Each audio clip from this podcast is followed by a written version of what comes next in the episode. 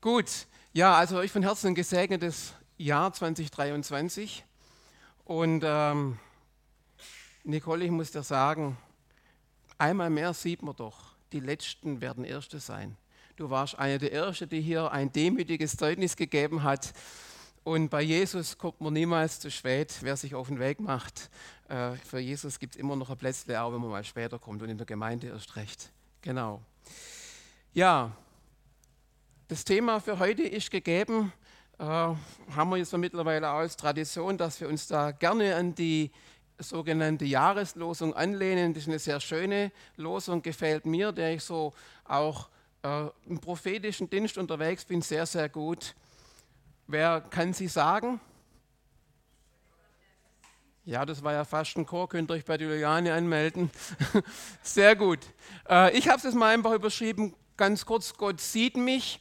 Oder die Losung aus 1. Mose 16, 13 heißt, du bist ein Gott, der mich sieht. Und ähm, da möchte ich auch noch ein kleines Zeugnis weitergeben. Ähm, ich denke, wir alle haben in irgendeiner Form jetzt die Weihnachtstage im familiären Kreis, wie immer der aussieht. Äh, Familie hat ja ganz unterschiedliche Konstellationen erlebt.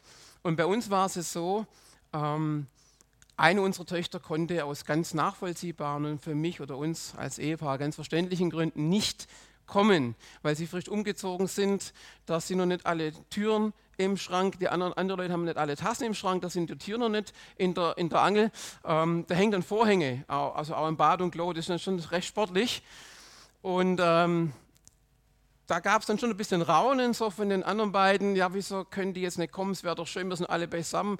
Wir waren ein bisschen traurig einerseits und haben dann aber die Entscheidung getroffen, wir gehen hin, ihr kennt ja das Sprichwort, ähm, wenn der Berg nicht zum Prophet kommt, ja, wir werden ja zu Berge sprechen, ja, aber wenn der Berg mal nicht zum Prophet kommt, was passiert dann?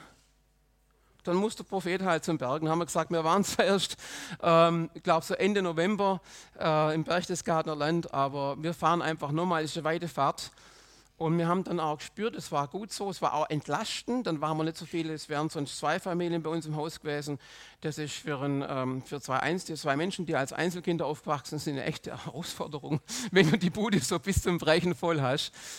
Und ich habe einfach gespürt, es war dran. Es war auch ein, wirklich ein Hingehen. Es, ähm, es wäre geschickter gewesen, wir hätten wieder fahren müssen.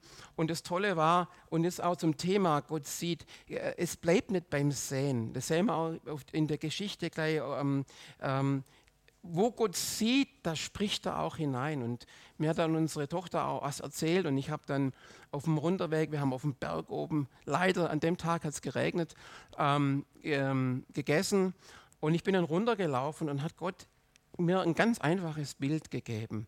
Äh, eine Situation äh, vom Tennisspiel. Und ich habe das nachher unserer Tochter berichtet und ich habe einfach gespürt, wie es ihr Herz angesprochen hat, wie sie Herz berührt hat. Warum? Weil, weil sie gespürt hat, Gott sieht, aber mehr noch, er hat ja dann auch gesprochen und Gott tut ja Dinge bekanntlich immer in irgendeiner Form, indem er sie auch ankündigt. Und das tut einfach so gut. Und jetzt zur der Situation, ähm, noch die Übersetzung aus dem Neuen Leben, auch schön. Ich habe den gesehen, der mich sieht. Sie hat eine Begegnung gehabt. Wer weiß, wer in der Situation, wer war das, der diesen, die Hagar, eine ägyptische Magd, ähm, eine Begegnung gehabt, das heißt immer wieder mit dem Engel des Herrn und viermal wird immer wieder betont, und der Engel des Herrn sprach. Und die, wo ein bisschen länger schon unterwegs sind, wissen, da wo ähm, die Rede ist vom Engel des Herrn, äh, da sind sich die Ausleger einig. Das war Jesus, weil Gott selber sehen konnte man nicht.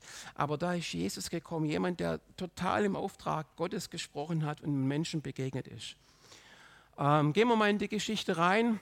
Weiter sprach der Engel des Herrn zu ihr: Sieh, du bist schwanger, eben zu Hagar geworden und wirst einen Sohn gebären, dessen Namen sollst du Ismael nennen, denn der Herr hat dein Elend erhört. Und sie nannte den Namen des Herrn, der mit ihr redete. Du bist ein Gott, der mich sieht. Denn sie sprach: Gewiss habe ich hier hinter dem Herr gesehen, der mich angesehen hat.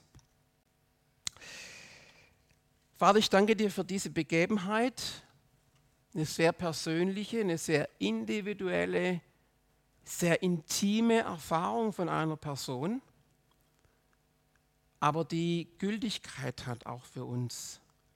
Und so bitte ich dich, dass du einfach Raum schaffst, dass wir es spüren, ja, dass du mich ganz persönlich siehst. Und dass du meine Situation kennst. Du weißt, was gut läuft, du weißt auch, was schwierig ist. Und jetzt bitte ich dich, dass du diese Transformation schenkst und dass wir da mit einsteigen können und gesegnet werden. Ich segne dein Wort, ich segne aber auch geöffnete Herzen in Jesu Namen. Amen. Ja, ich habe es im Gebet erwähnt, ist eine sehr, sehr subjektive, ganz individuelle, aber eine sich vielfältig in der Bibel wiederholende Erfahrung. Eine Erfahrung, dass Gott in irgendeiner Form zu Menschen spricht. Also er hat gesehen, ja, er hat gesehen, aber in diesem Sehen war ja auch ein Reden drin, mehrfaches Reden, da gehe ich auf einzelne Punkte noch ein. Ähm, von daher ist es jetzt zunächst mal keine theologische Aussage, weil es von einem Menschen kommt, das muss man ganz klar sagen. Aber es ist eine Aussage, die wir, wie gesagt, auch in der Bibel mehrfach finden, die wir auch von Jesus her kennen, ähm, dass Gott jemand ist, der uns sieht. Dieses von Gott gesehen werden, äh, das hat ja verschiedene Facetten. Erschreckt jetzt nicht. Äh, ich habe mir lange überlegt, ob ich es riskieren kann. Ich habe es gemacht. Ähm, dieses äh, Wissen um, von dem, dass Gott sieht, das löst jetzt nicht immer nur befreiende und erleichterte Gefühle in Menschen aus. Ähm, wie soll man sagen, es sind ja nicht immer Leichen im Keller, aber so jeder hat ja so seine Dinge, wo er auch spürt, auch gerade dann, wenn man mit Gott unterwegs ist, wo Dinge nicht so gut laufen, wo, wo man sich vielleicht auch schuldig fühlt, wo man vielleicht auch noch in Dinge drinsteckt, wo man sich vielleicht auch denkt, da müsste ich doch eigentlich nicht mehr drinstecken. Oder warum stecke ich da drin? Warum gelingen mir manche Dinge nicht? Hast ja du auch erwähnt, Matthias, dass eben nicht dieses Gelingen nicht bedeutet, dass immer alles so klappt, wie wir es gern hätten. Und dann gibt es ja auch so ein bekanntes Lied, pass auf, kleines Auge, was du siehst, pass auf, kleine Hand, was du tust, pass auf, kleiner Fuß, wohin du trittst, ja, und so weiter. Oder kleines Herz könnte man noch sagen, wenn du alles sonst wohin schickst. Ähm, und da wird Gott auf einmal in diesem Säen so wie so ein Buhmann, so eine Angstfigur. Er sieht ja alles, oh dumm gelaufen. Ähm, ähm, wir wollen ja nicht, dass alles gesehen wird, oder? Möchtest du, dass deine Geschwister, sei es in der Familie selber oder in der Gemeinde, alles wissen, was du so denkst und tust? Hallo? Gibt es da einen?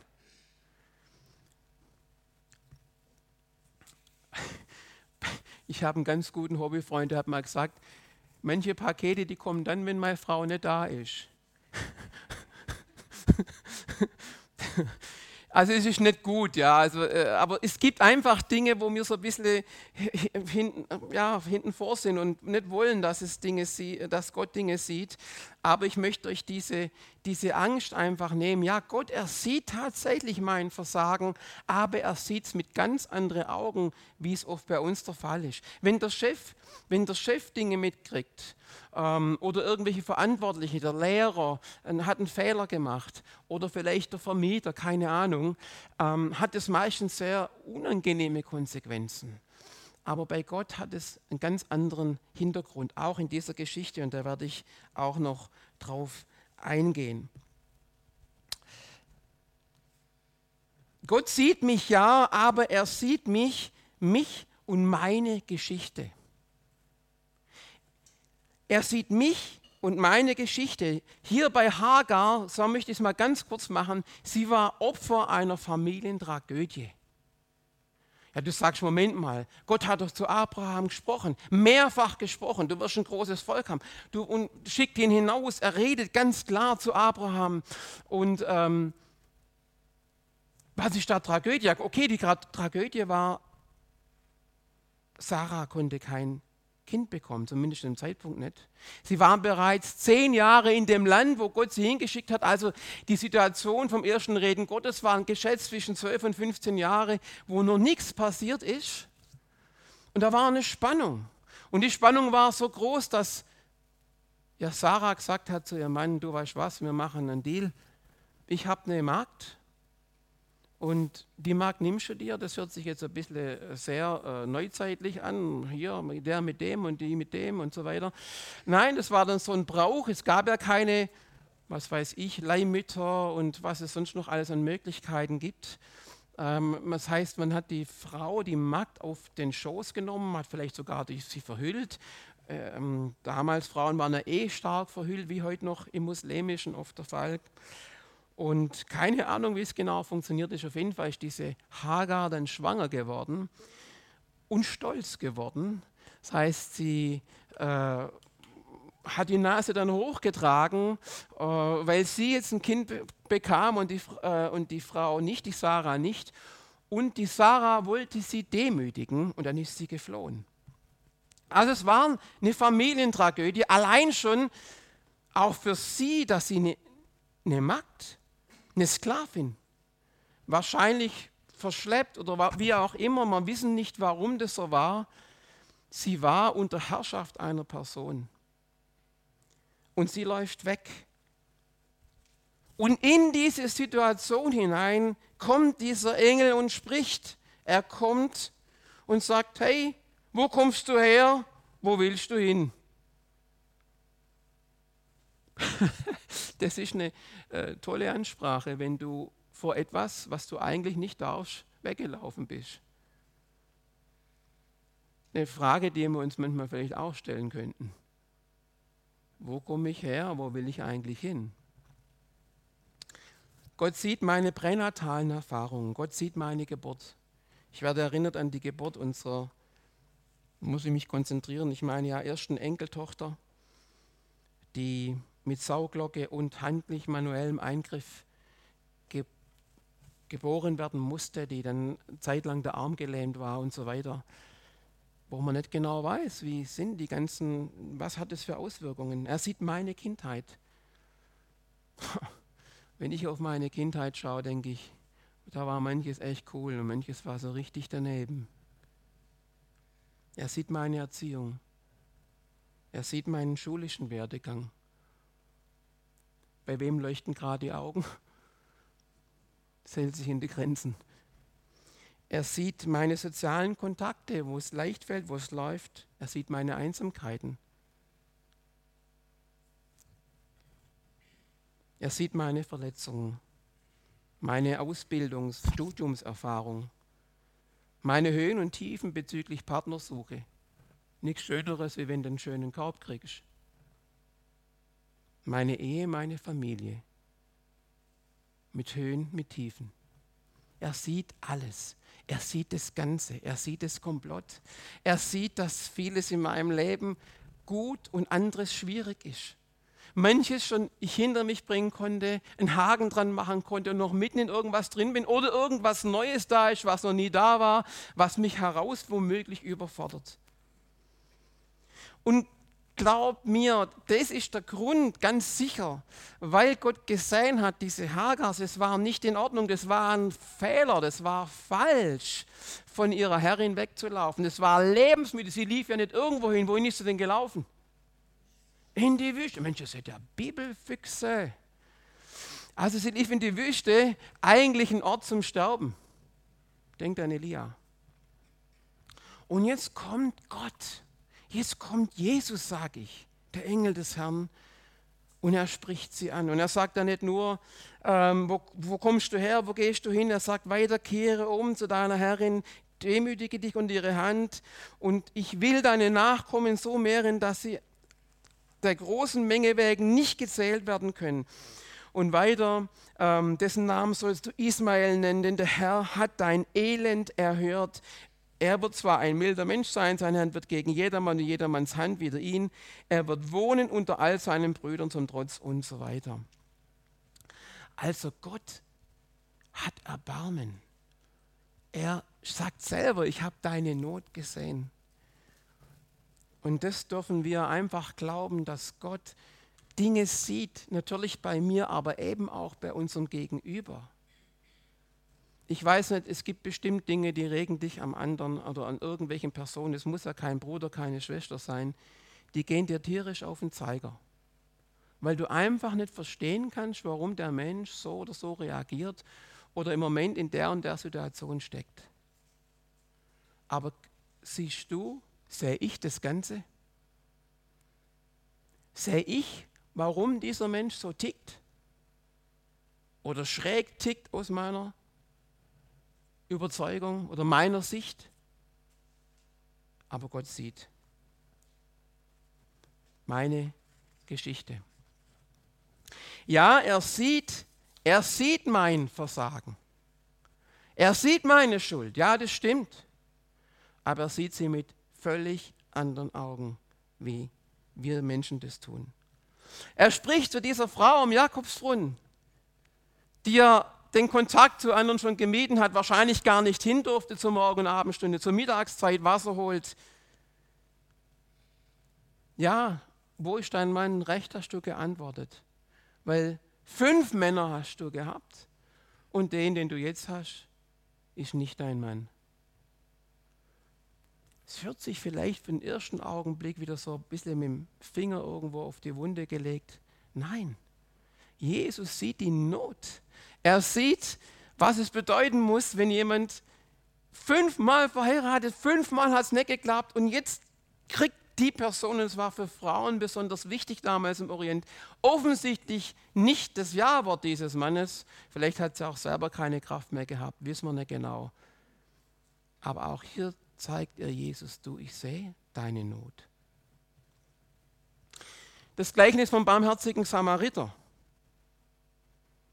Und viele legen ja dieses Gleichnis stark apologetisch aus. Also es das heißt, dass Jesus hier von sich spricht, dass er der barmherzige Samariter ist. Es stimmt auch.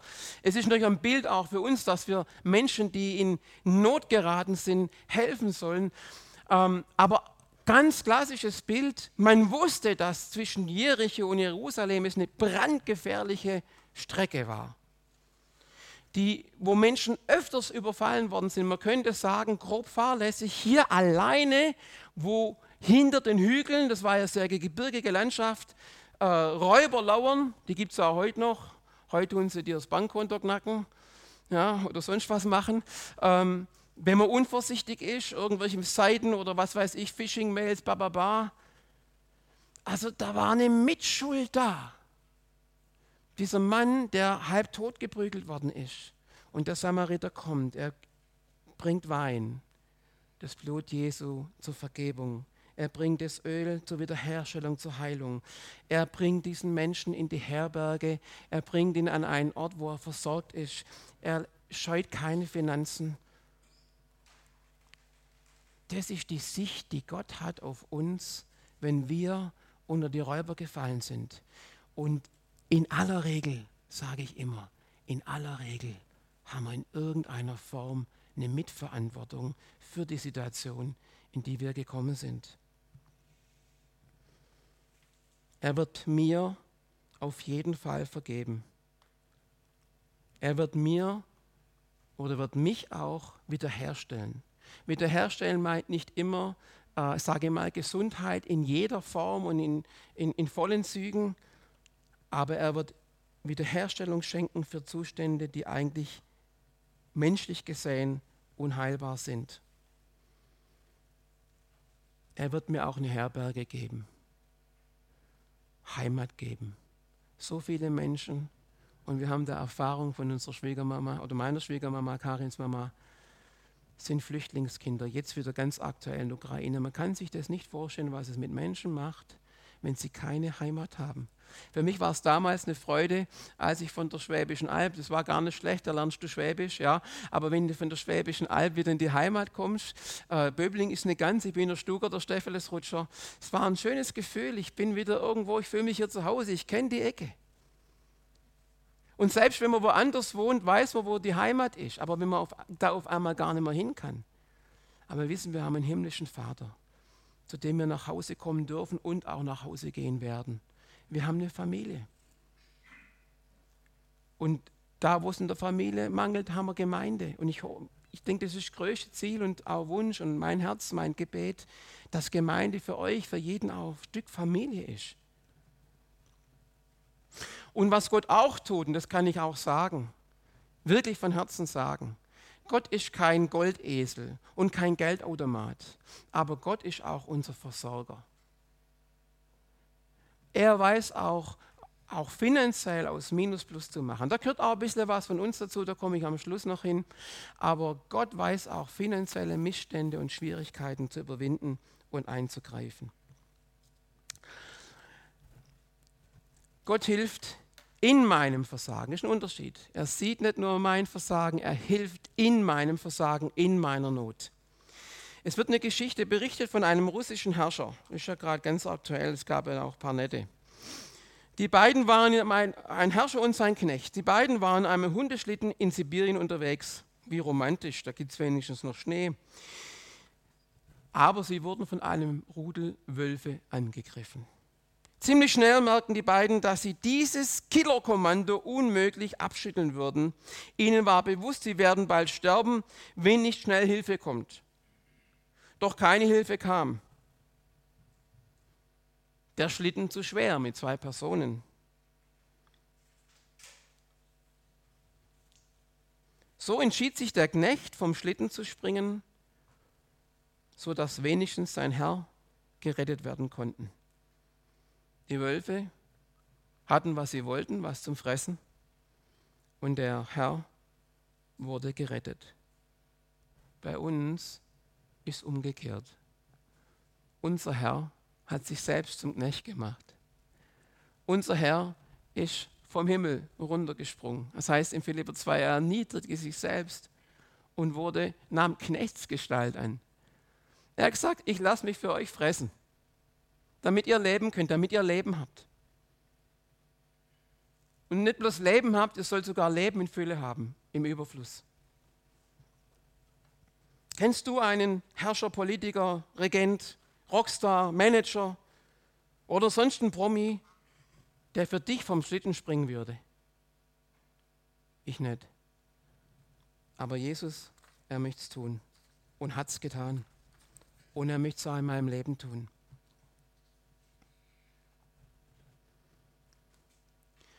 Gott hat einen Ausweg. Jesus hat einen Ausweg in meiner Situation, die mich bedrängt. Und glücklicherweise sind wir meistens nicht in einer derart schwierigen Situation wie diese Hagar, die eigentlich mehr oder weniger zum Tod verurteilt war, allein in der Wüste. Aber das erste außer, wo kommst du her, wo gehst du hin, der nächste Satz heißt, du, jetzt geh mal zurück zu deiner Herrin und, und demütige dich unter ihre Hand. Wow, was für eine starke Message.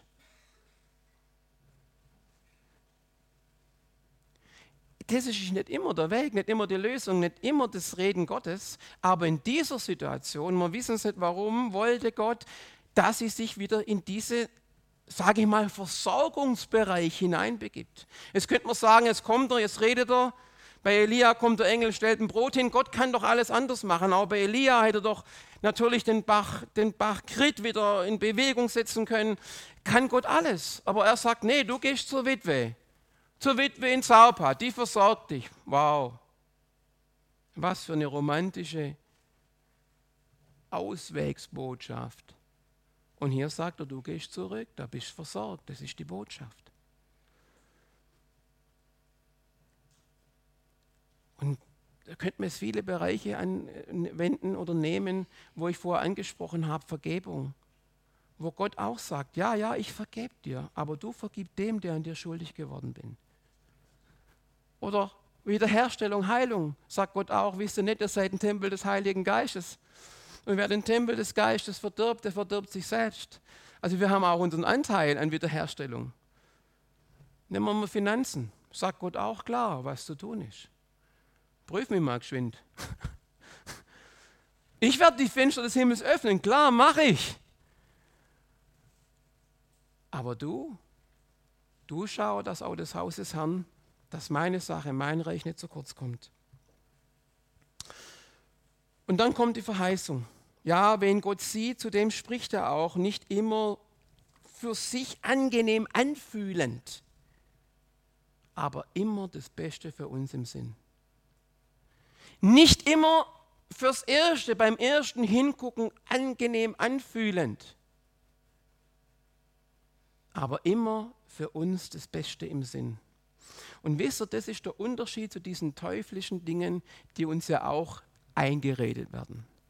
Der Teufel hat in der Regel immer, so wie es bei Hagar auch war oder bei, bei letztendlich Sarah, für ein großes Problem eine einfache Lösung. Weißt du was, du gehst einfach zur Markt, sagt die Frau, die nachher das Problem am dicksten an der Backe hat, die Sarah.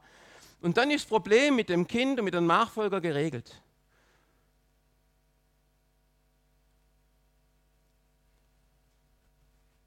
Der Teufel hat immer für komplexe Dinge eine ganz einfache Lösung, die aber meistens sehr kurz gedacht ist. Ich habe das in der eigenen Familie erlebt, wo Kinder vor Gericht eine ganz schräge Sache weitergegeben haben, ähm, ähm, die für sie die nächste Zeit bedeutet, dass sie ein leichteres Leben haben. Aber das ist nur für heute und morgen gedacht, nicht für übermorgen und nächste Woche und nächstes Jahr. Versteht ihr? Und bei Gott ist oft genau umgekehrt. Das, was er zu uns sagt, ist manchmal leicht, aber manchmal auch schwer zu verdauen oder nicht so easy. Aber was es morgen und übermorgen betrifft, für uns das Beste. Und so möchte ich uns entlassen, beziehungsweise in den zweiten Lobpreispart hineinführen. Gott sieht mich. Er sieht mich, mein Versagen, meine Geschichte er sieht mich in meinem Versagen, in meiner Not mit völlig anderen Augen, weil er mich durch und durch kennt, weil er weiß, was geht, was nicht geht. Und er ist reich an Vergebung, reich an Gnade, reich an Wohlwollen. Und in diesem Sinn, Jesus, wünsche ich uns als ja, Individuum, als Einzelperson, aber auch als Gemeinde, auch im familiären und beruflichen Umfeld, dass wir ein Segen, ein gesegnetes Jahr mit dir erleben dürfen. Wo wir wissen, du siehst, progressiv, positiv. Und du wirst auch in regenden Situationen uns zum Besten. In Jesu Namen. Amen.